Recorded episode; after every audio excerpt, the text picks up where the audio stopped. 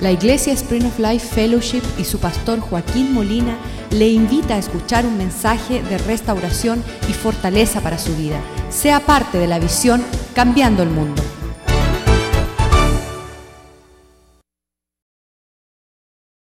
Vamos a dar un vistazo para que usted tenga la esperanza, porque muchos piensan, nadie va a calificar, esto está demasiado difícil.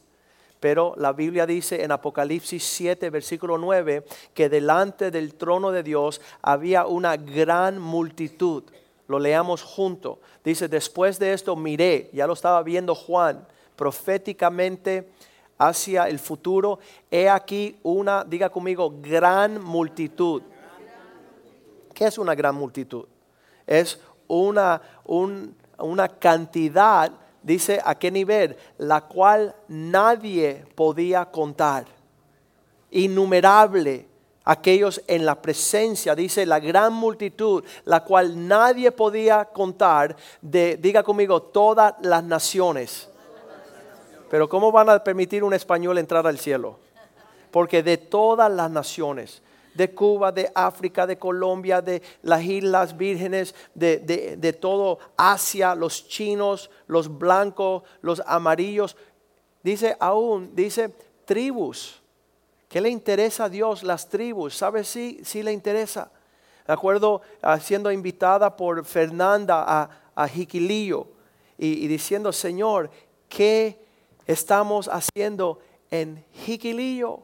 En casas de, guano, en ranchitos, personas pobres, personas que no alcanzaban ni salir de su aldea, muchos de ellos. Y yo le decía, que, ¿por qué? ¿Y sabes lo que me responde Dios? Porque les amo, porque los quiero alcanzar, porque quiero que ellos sean parte de ese gran número que estarán delante de mi presencia. Habrán personas de Jiquilillo delante del trono de Dios. Habrán personas, cuando me dice Roque Bonilla, ¿acaso a qué viene usted aquí? Y le digo, no sé. No tengo ni idea qué está sucediendo y por qué Dios me tae a este rincón donde Tarzán dio su último grito. ¿Por qué? Porque Dios ama a los más lejanos. ¿Sabes quién está esa gran multitud entre todas las naciones? Está usted y yo. Estamos ahí viendo, siendo testigos de una gran expresión de esta salvación del Señor, de estas tribus. Y mira, más que tribus, los pueblos. ¿Cuántos son de un pueblito, Pinar del Río? ¿Eh? Y que Dios te mire con misericordia y alcance su gracia y su favor hasta eh, Pinar del Río, ¿verdad? Y, los lugares más remotos de la tierra, dice naciones, tribus, pueblos, y lenguas, diferentes lenguajes, que Dios tenga que entrar, ah, el amigo de nosotros que entra a la jungla a predicarle a los indígenas, a hacer el y dice, ah, y que esos lenguajes se entienden para que alcance a millares de millares de aquellos que creen en Jesucristo y les reciben y reciben el sacrificio de la cruz de Calvario. Y todos estos estaban delante del trono en la presencia del Cordero de Dios. Estaban vestidos de ropas blancas y con palmas en las manos, versículo 10. Y clamaban, gritaban a gran voz diciendo, la salvación pertenece a nuestro Dios que está sentado en el trono y al Cordero. Qué hermosa vista a lo que Dios está haciendo en la tierra hoy. Y está utilizando el instrumento de sus siervos. Vamos a leer esto en 2 Corintios 5:11, donde eh, tenemos que entender que es a través de aquellos que han conocido a Cristo, son aquellos mismos los que están anunciando esta grande salvación. Esta salvación pagada por el precio del el Cordero de Dios que quita, que lava, que perdona el pecado del mundo. Segunda de Corintios capítulo 5 versículo 11 dice, conociendo pues, ya que conocemos el temor del Señor. Una traducción dice, el terror del Señor. Ya que sabemos que, que esta salvación es vida o muerte, el cielo o el infierno, no hay otra, no hay otro lugar. Hay una, una oportunidad para todos los hombres arrepentirse, aceptar a Cristo, a venir al conocimiento de su Hijo. Como conocemos el temor del Señor, persuadimos a los hombres. Esto, Pablo que está escribiendo esta carta a los Corintios, era un abogado, dice, presentando evidencia. Eso es lo que se hace para persuadir. Le enseñamos las pruebas. Somos testigos porque estamos testificando. Le estaba hablando a una persona, mi matrimonio estaba destruido y la evidencia de la realidad de Dios es que Dios nos reconcilió. Yo era un rebelde, un desobediente, pero la evidencia de esta salvación es que soy sujeto obediente. Estoy honrando a mis padres. Y cada muestra persuadiendo a los hombres, dice, pero a Dios le es manifiesto lo que somos. Tú puedes tener una apariencia de todas las cosas, Dios está viendo tu corazón. Y espero que también las, lo sea de, nuestras, de vuestras conciencias. Estamos delante de ustedes presentando un evangelio, Pablo está diciendo, sin una ganancia personal. Cuando yo testifico a una persona, le digo, ¿sabes qué? Me fuera mejor no preocuparme tu vida se fuera mejor para mí atender mis propios negocios. El hecho que me detengo y puedo compartir lo que te conviene, una salvación, un alcance a los planes de Dios para tu vida. Ese es lo que Pablo le está diciendo. Versículo 12 dice, no nos recomendamos pues, no, no estamos tratando de vendernos a nosotros mismos como algo bueno. Eso sería un desastre pues otra vez a vosotros, si no os damos ocasión de, ah, gloriarnos por nosotros para que tengáis que tenga, ah, ah, con qué responder a los que se glorían en la apariencia y no en el corazón. Versículo 13 dice, porque si estamos locos, si alguien nos ve raro, y sabes que cuando usted se entrega a Cristo ya es raro esa manifestación. Oye, pero estás, todo te está yendo mal y tienes gozo, ¿cómo es? Y, todo está torcido y tú tienes paz. Tú, estás loco.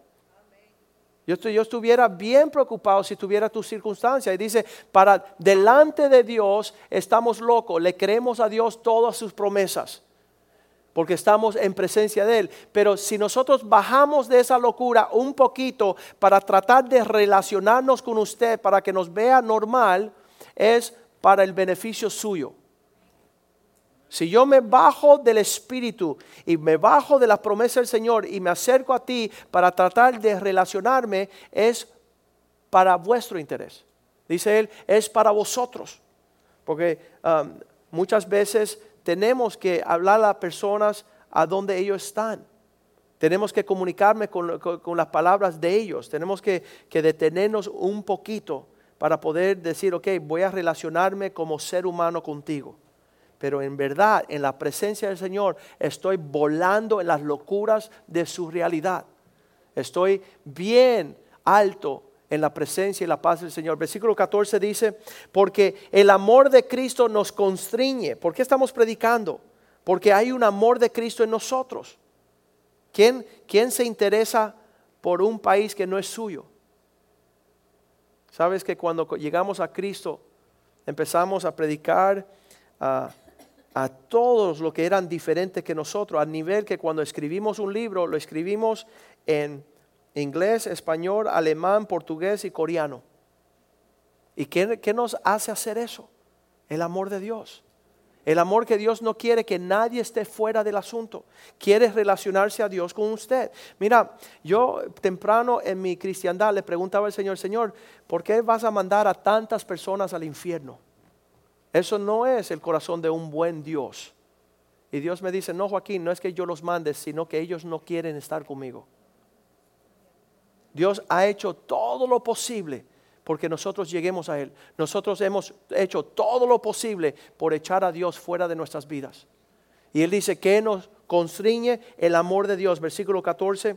Es el amor de Dios que está depositado en nosotros ah, pensando esto, que si uno murió por todos, es normal que todos sigan su ejemplo y mueran.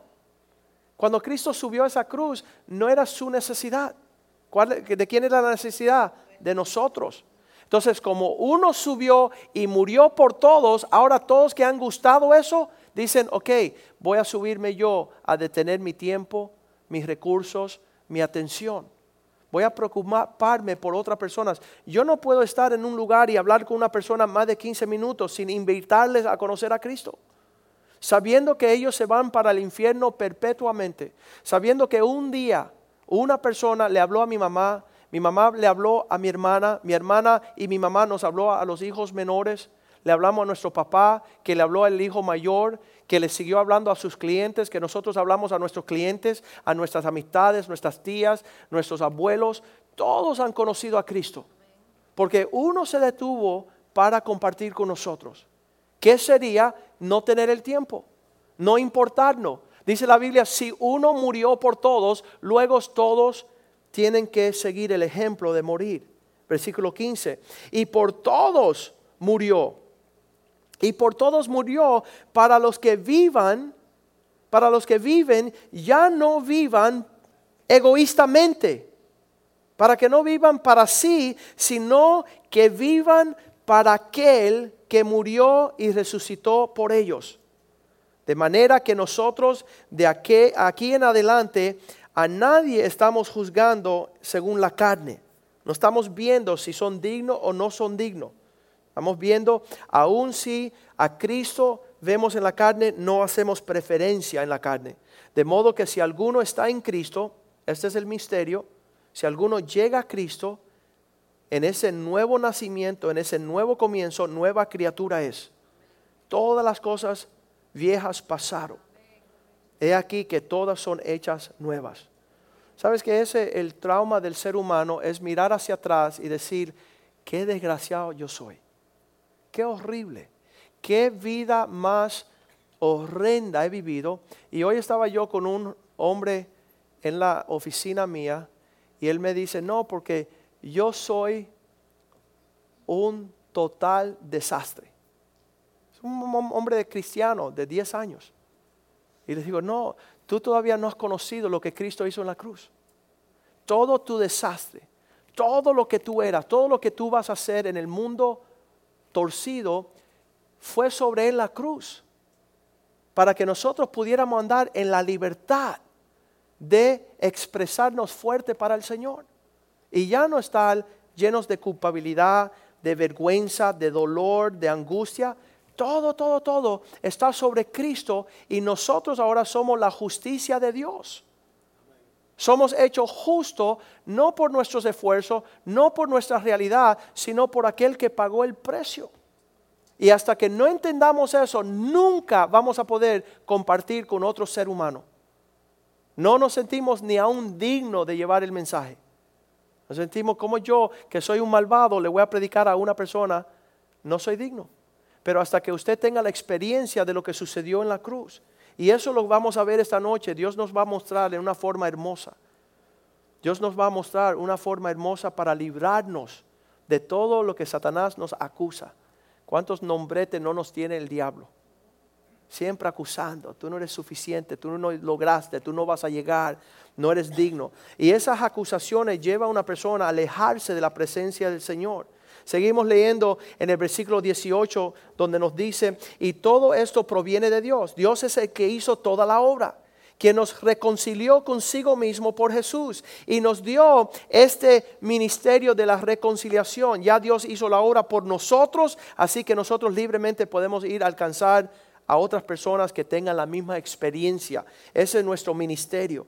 Y que, um, que Dios estaba el mismo Dios estaba en Cristo, reconciliando, trayendo de regreso consigo al mundo, no tomándoles en cuenta a los hombres sus pecados, y nos encargó a nosotros la palabra de la reconciliación. Hay personas que dicen, antes de llegar a Cristo tienes que hacer esto, esto, esto, esto, esto, esto, esto, esto, y, y ahora puedes venir. No, nunca vamos a estar al nivel de la justicia de Dios. Por eso Cristo murió. Estábamos hablando con un pandillero hace años atrás y le decimos, venir a Cristo. Y él decía, no, todavía no soy bueno suficiente. Tengo que arreglar cosas en mi vida para venir a Cristo. Y le dije yo, nunca vas a poder arreglar tu vida. Ven así como eres, que Dios hará la obra en ti. Dios va a hacer una obra completa. Él la comenzó, Él la hará. Y dice que Dios estaba en Cristo reconciliando consigo el mundo entero, no encargando contra ellos sus pecados. Y nos encargó a nosotros a esta palabra de la reconciliación. Versículo 20 dice, así que somos embajadores, somos aquellos que median las leyes entre un reino y el otro en el nombre de Cristo, como si Dios rogase por medio de nosotros, os rogamos en el nombre de Cristo, reconcíliense con Dios. Esa es la forma de hacerlo.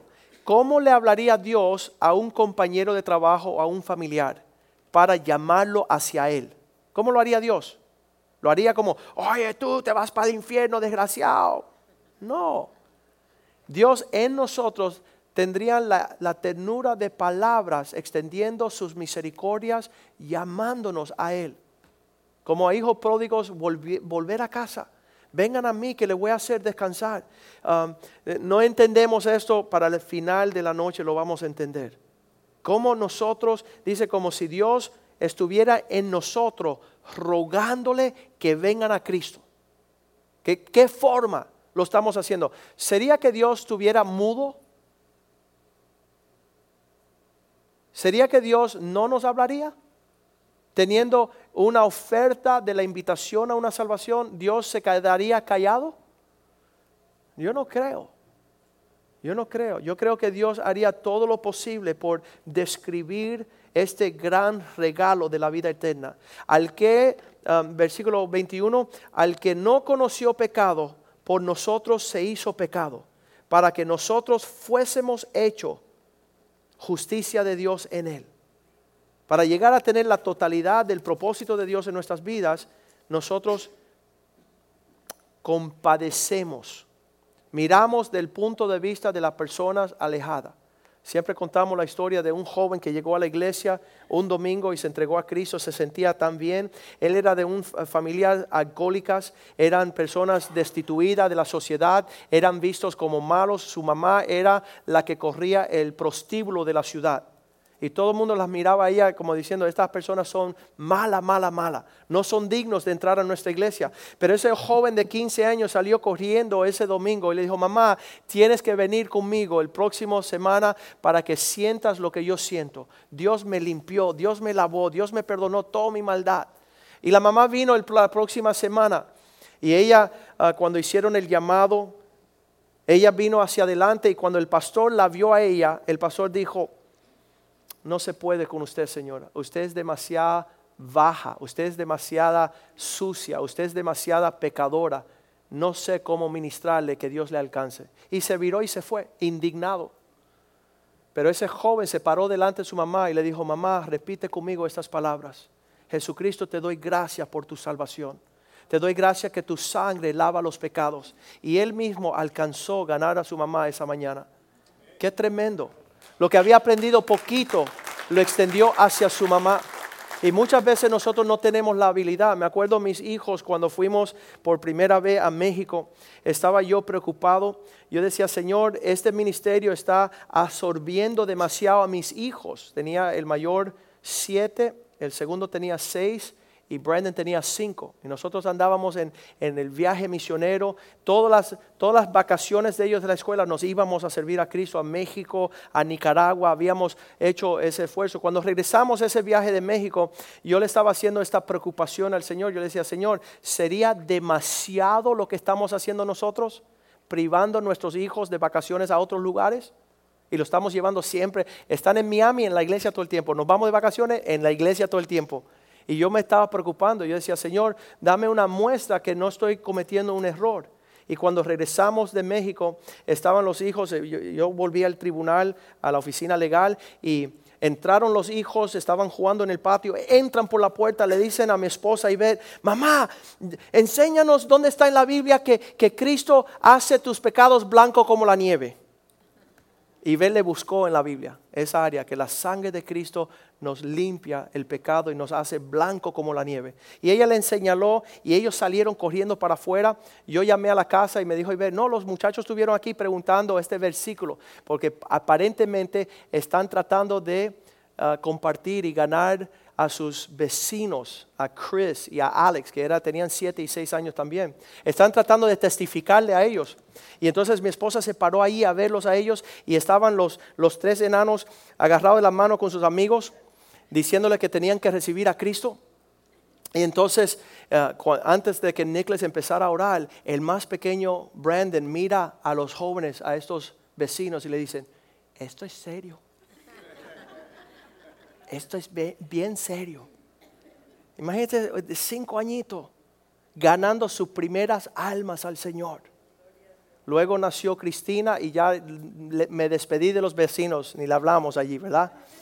Pero esos jóvenes a una edad joven ganaron las almas. Dígame usted una cosa, un niño de cinco años puede ganar su amigo, su vecino al Señor, usted no. Usted no puede dirigir a una persona para que reciba a Cristo. Sí podemos, exactamente. Sí podemos, debemos y vamos a aprender a hacerlo bien. Vamos a aprender a ganar a las personas que conozcan a Cristo. Y van a ver que, ese era el, el deseo de los cristianos temprano. En Hechos capítulo 2, vamos a ir ahí a ver estos cristianos que comenzaron. Si vamos primero a Hechos capítulo 1, versículo 15 primero. Hechos 1, 15. La palabra de Dios dice que estaban solamente 120 reunidos en el aposento alto. 120 tenemos aquí en nuestra iglesia. Tenemos más. Y estos que estaban allí, dice, versículos 15, primera, eh, Hechos 1, 15, dice, en aquellos días Pedro se levantó en medio de los hermanos y los reunidos eran como 120 en número. 120. Somos 120 en nuestra iglesia. Y esos 120 crecieron. Y al poco tiempo dice la palabra de Dios que se paró uh, Pedro en Hechos 2. Vamos a leer qué, sucede después de los 120 en Hechos 2.41. Dice la palabra de Dios, en esos días se levantó Pedro, ¿verdad? 2.41, ¿verdad? Y así que los que recibieron su palabra fueron bautizados y se añadieron aquel día tres mil personas. De los 120 se añadieron tres mil, tres mil 120. Versículo ah, capítulo 4 ah, de Hechos, versículo 4, pero muchos de los que habían oído la palabra creyeron, muchos de ellos, porque muchos de ellos no creyeron. Muchos eh, eh, oyeron la palabra y decidieron no recibir a Cristo. Pero aquellos que oyeron la palabra y creyeron, el número de los varones era como cinco mil. 120, tres mil, cinco mil hombres y empezó a generarse gran multitudes de personas que escuchaban la palabra y se bautizaban. Dígale a su vecino y se bautizaban. ¿Sabes lo que es el bautizo? Tomar a Dios en serio. El que creyere y fuere bautizado será salvo. Dice Hechos 5:14, dice la palabra de Dios, y los que creían en el Señor aumentaban más, un gran número, así de hombres como de mujeres. Qué tremendo. Se está siendo añadido hasta crecer a esa gran multitud que está en presencia del trono de Dios, alabando al Cordero. Sabes que ese es el mayor regalo que yo le he podido dar a mis amistades. Le he podido ofrecer la vida eterna. Hace cuando estaba ejerciendo abogado había un cuadro que tenía el camino estrecho que lleva a la vida eterna, el camino ancho que lleva a la perdición. Era un cuadro bello. Y a los cinco mejores amigos míos, abogados, les marqué ese mapa y se lo di como regalo. Le dije, este es el mapa del tesoro más grande que van a alcanzar ustedes.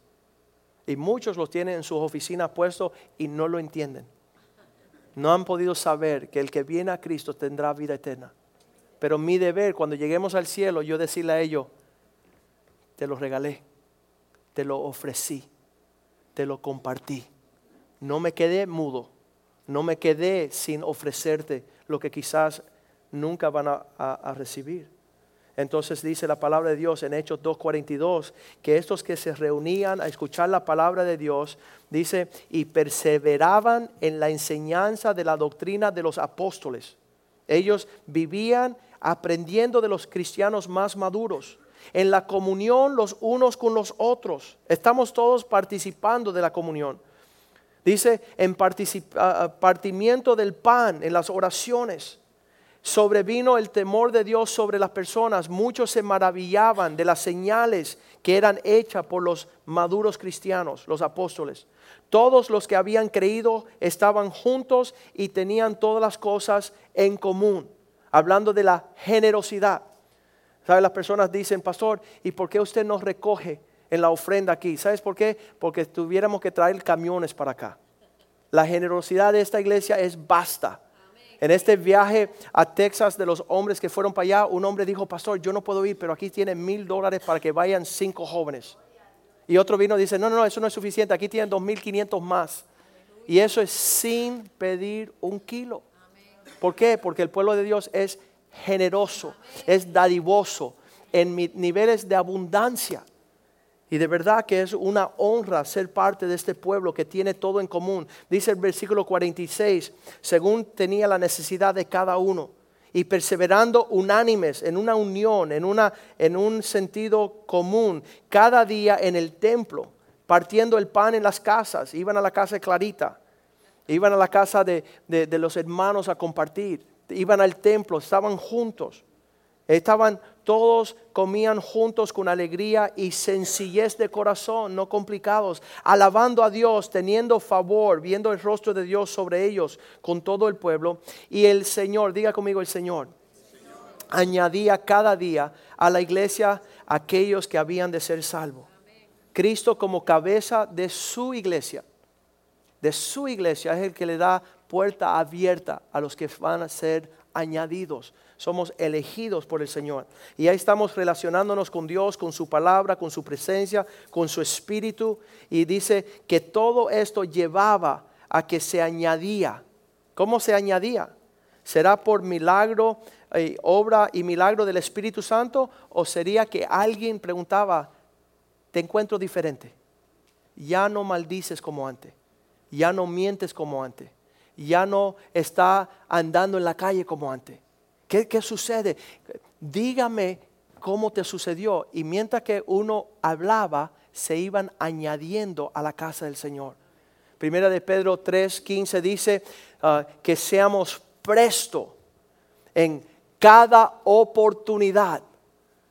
Dice, llegándonos, apegándonos más a Dios en el Señor, en nuestro corazón, siendo más genuino, estar, diga conmigo, siempre. preparados para presentar la razón por esta, este evangelio, con mansedumbre, con reverencia. Ante todo, Él, ah, el que os demanda razón de la esperanza que hay en vosotros. ¿Por qué vas a la iglesia? ¿Por qué alabas a Dios? ¿Por qué le sirves? ¿Por qué perdona a aquellos que te ofenden? ¿Por qué amas a una, una persona difícil de amar? Y todo esto conllevaba que se añadían al grupo aquellos que habían de ser salvos. Es tremendo que había la historia de un hombre que lo contrataron a vender vacunclines y le decían, oye, ¿qué vas a hacer el lunes? Dice, voy a vender vacunclines. Y bueno, ¿qué vas a hacer el, el, martes? Voy a vender vacunclines. Y pero ¿qué pasa si voy a asegurarme que todo el mundo tenga un buen vacunclin? Y su pasión era hacer eso. Y Pablo era igual. Él decía que él iba a hacer todo lo posible porque todos aquellos que, se acercaran a él pudieran conocer a Cristo. Vamos a 1 Corintios 9, 19 y lo vemos ahí de una forma bien poderosa. Vemos que Pablo tenía esto profundamente en su corazón como una prioridad, como algo que, que él sabía que era necesario él cumplir. 1 Corintios 9, 19. Por lo cual, siendo libre de todos. La pregunta es, ¿alguien os obliga? No, estoy libre. irme para la playa, puedo irme a pasear, soy libre, pero me he hecho siervo de todos para ganar al mayor número de personas. El tiempo que ocupo atareando mi vida, empleándome en estas situaciones. Eh, les digo la verdad, no tenemos tiempo para perder. Cada conversación equivale una salvación. Un pastor dijo un número, 150 mil personas mueren diariamente, de las cuales, de cuántos le hemos alcanzado con el Evangelio. Le hago yo un ruego a esta iglesia de que cada persona que llegue aquí tenga la dignidad de recibir a Cristo. Antes de que usted hable con él del deporte, de su tragedia, de que murió su suegra, usted preséntele a Cristo. Usted háblale del Señor. Si ve un rostro nuevo, diga, ven acá, recibe a Cristo. Sí, pero ya lo recibe. Bueno, recibe lo mejor. Hagamos el esfuerzo de que no se escape ni una alma para el infierno. Y muchas veces estamos viendo los pajaritos, ay, qué lindas las luces, que, y tiene un alma que necesita a Cristo, necesita aceptar a Cristo. Y no podemos alargar esta situación. Somos libres, dice Pablo, de todos, pero me he hecho siervo de todos para ganar el mayor número de personas. Que exista la salvación y que sea nuestro legado. Le estaba diciendo yo a Paco, Paco, yo espero que no llegues al cielo con manos vacías de no haberle ganado un alma al Señor. Y él dijo, apúrate porque está el Salvador aquí, un amigo de Italia, y necesita ir para el cielo conmigo. Y recibió a Cristo. Y fue hermoso ese encuentro con el Señor. No basado en la dignidad del pecador, sino en la gracia y merecida, la misericordia de Dios que nos alcanzó para junto con Él. Estaba Pablo en el libro de los Hechos, capítulo 17. Él entra a Atenas. Usted conoce el relato. Cuando él entra allí a esa ciudad, dice que pudo ver eh, con versículo 16, Hechos 17, 16, mientras Pablo los esperaban en Atenas, su espíritu se ah, enardecía viendo a la ciudad entregando a la idolatría. ¿Cómo vas a ver una persona que estás haciendo lo malo, un borracho, un alcohólico, un mujeriego, y que tú te rías con su chiste? Estoy siendo infiel a mi esposa, ja, llámalo. Y que tu corazón se, se enardece, ¿verdad? Que, que te entregue una indignación. Dice que su espíritu se enardecía viendo la ciudad entregada a la idolatría, dijo, yo tengo que hacer todo lo posible para alcanzar estas personas. Así que discutía en las sinagogas con los judíos y los piadosos, en la plaza cada día con los que concurrían. Y ahí él pudo eh, presentarle al Dios desconocido, al Dios que no conocían. Y, y pudo ganar un gran número de personas. El libro de Génesis capítulo 40, vemos también a José en la cárcel y él se da cuenta de la angustia de aquellos que están a su alrededor. Y muchas veces las personas están en gran angustia a nuestro alrededor y no estamos dándonos de cuenta. No estamos entendiendo el, sentimiento, la depresión que tienen aquellas personas a nuestro alrededor. Si toda la ciudad de Miami está entregada a ir a estas fiestas paganas, están con sed y hambre de justicia. Están buscando tener la provisión de su necesidad y se están metiendo allá a pagar 350 dólares. Nosotros estamos mudos en nuestro intento. Dice la palabra de Dios allí que en lo que estaba José en la cárcel, y él dice que, que, al despertar él miró, vamos a, a, verlo en versículo 6, vino a ellos José por la mañana y los miró Dense cuenta que él estaba mirando y aquí que estaban tristes. Génesis 46.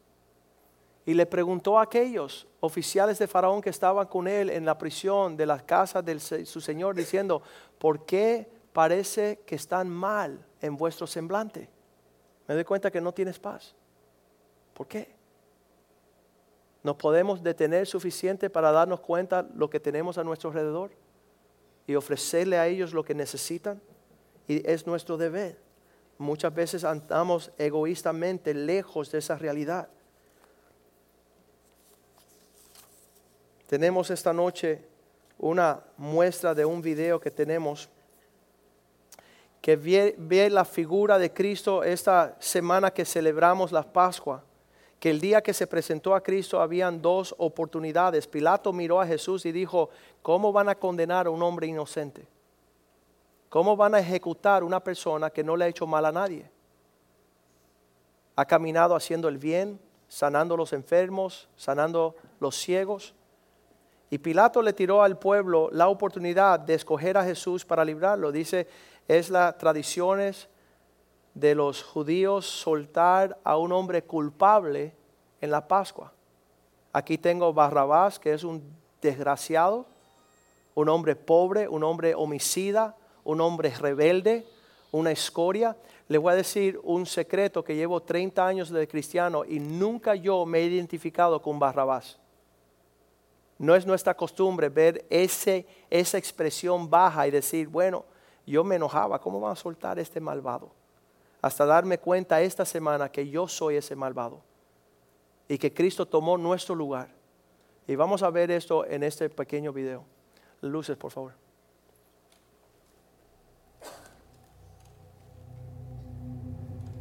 we see the story of Jesus going to the cross, and everything seems to kind of be hand in hand. And then there's this one character that seems to interrupt the narrative. His name's Barabbas.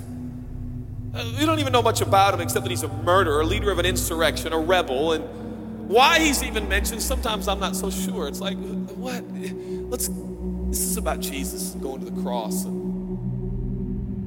So in this moment, Pilate thinks, I hold the destinies of these two men in my hand. I know the Jews have a tradition that on a holy day, I will release one of the prisoners on death row. Pilate stands on this audacious stage who now presents Jesus, Son of the living God, versus Barabbas, the thug and rebel. He says, All right, who do you want? This is blasphemy. This is this has gone too far. There's no comparison. This is a rightful prisoner, a man who should be on death row. He's a rebel against Rome. He leads a, a rebellion. He murders people. He's a bad man, he's a thug, and he's a crook. He deserves the chains and he deserves the crucifixion. Jesus, what has he done but heal, restore, deliver, set free, open blind eyes, open deaf ears, heal the lame and the leper? What, what has Jesus done? Who do you want? We, we want Barabbas. Yeah, give us Barabbas.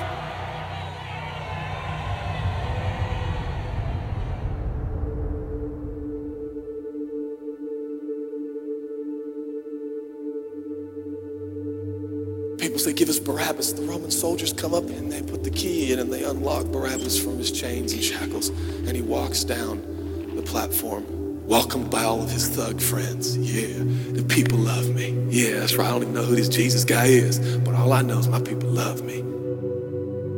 There seems to be no conscience in Barabbas. There's no record of him turning to Jesus and saying, I owe you everything now, for you have set me free. No, I don't see any of that in Barabbas. God knew that. Jesus stood there, silent, for he knew the will of the Father. He said, It's fine, Father. Let him have Barabbas. For Jesus knew that the Father would have to treat Jesus like Barabbas so he could treat Barabbas like Jesus. Barabbas thought it was the people that set him free. No, no, no, no. It was the love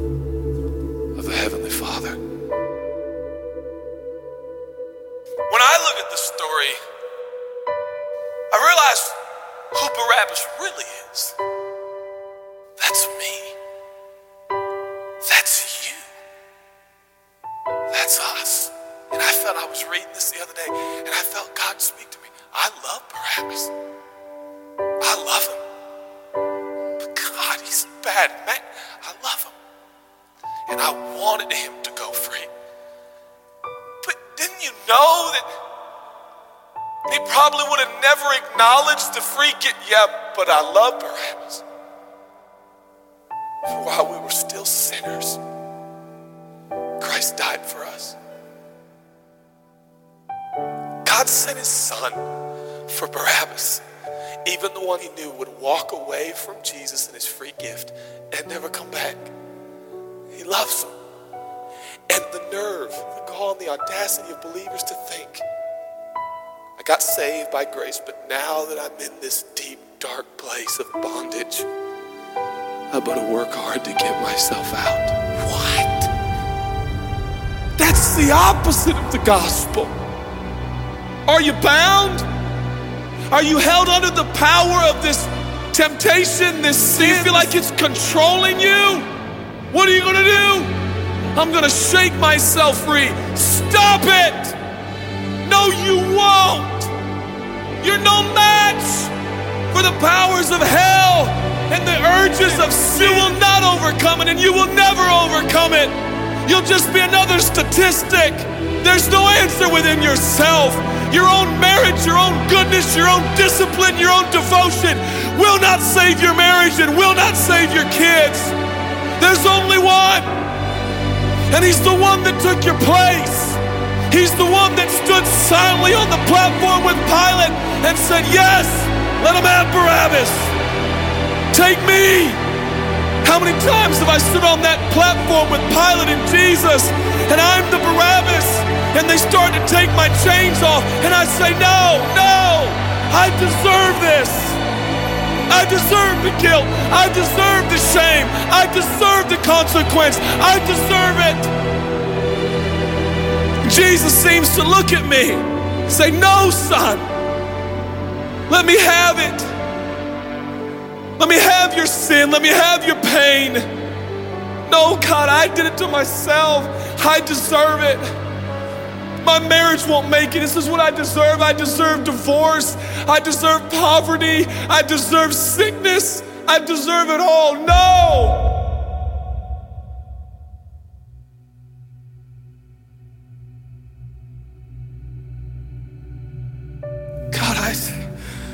So ashamed. Give me your shame.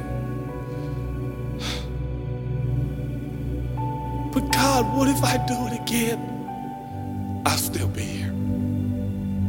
Oh, God, I don't want to hurt you. I love you. I, I don't want to do this anymore. Give me your sins, son.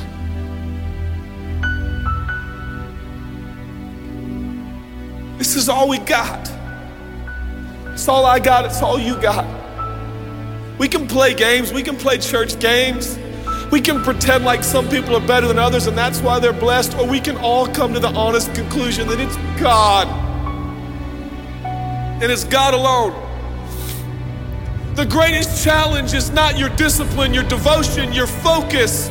Your greatest challenge is believing the gospel. Could it be that there's a God with a love so scandalous, so wide, so deep, so vast, so high? so expansive, so welcoming, so inclusive. Let me have your sin, son. Okay. And I give him my sin.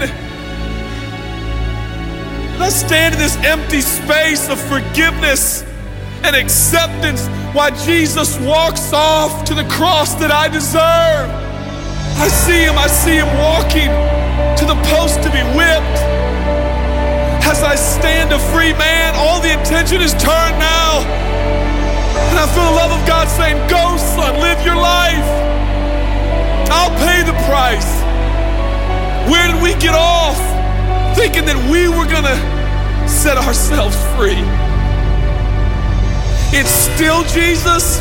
It'll always be Jesus. It'll never stop being the power of Jesus. If His blood is sufficient for your salvation, His blood is sufficient to sustain you through every challenge and every sin and every temptation. Jesus is enough.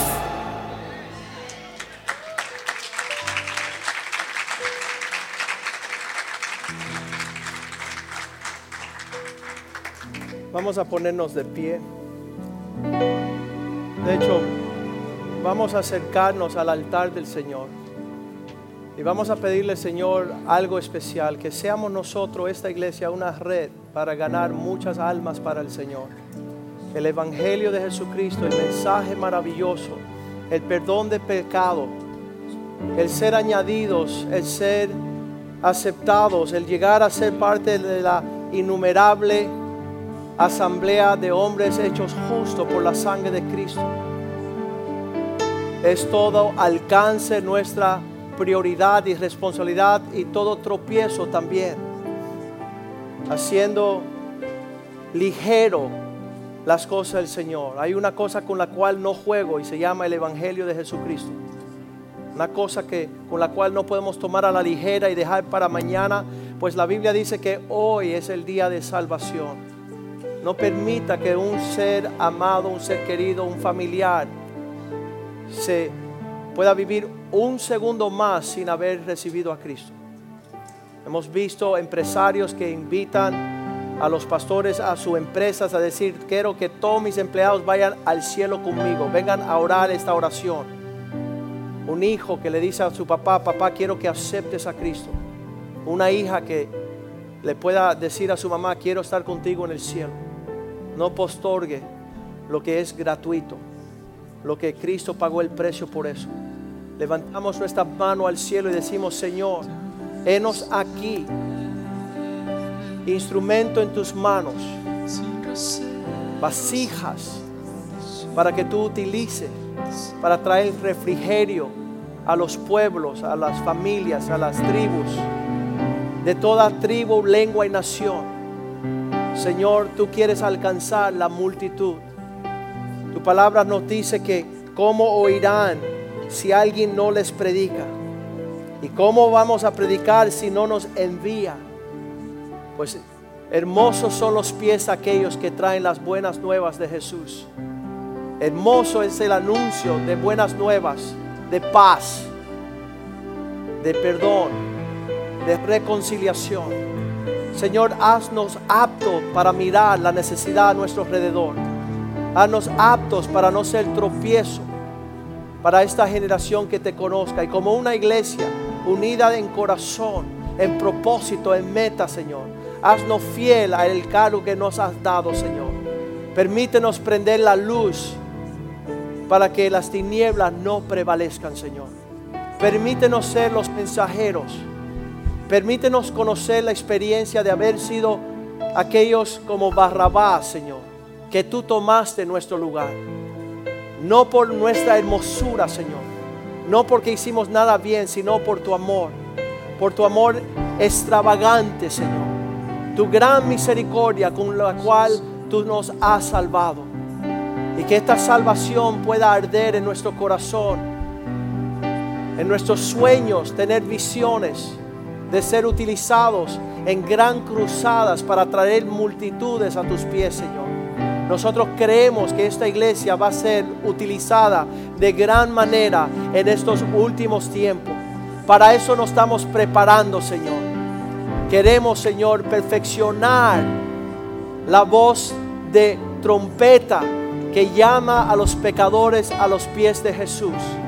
Que nosotros seamos ejemplos, Señor, de haber sido alcanzado por tu gran misericordia, Señor. Haznos apto para esto. Danos unidad de propósito, de corazón. Quita nuestra insolencia, Señor. Quita nuestra, nuestra torpeza, oh Dios, para poder alcanzar a aquellos que no te conocen. Te lo pedimos en el dulce nombre de Jesús. Amén, amén y amén. Vamos a cantar juntos al Señor. what is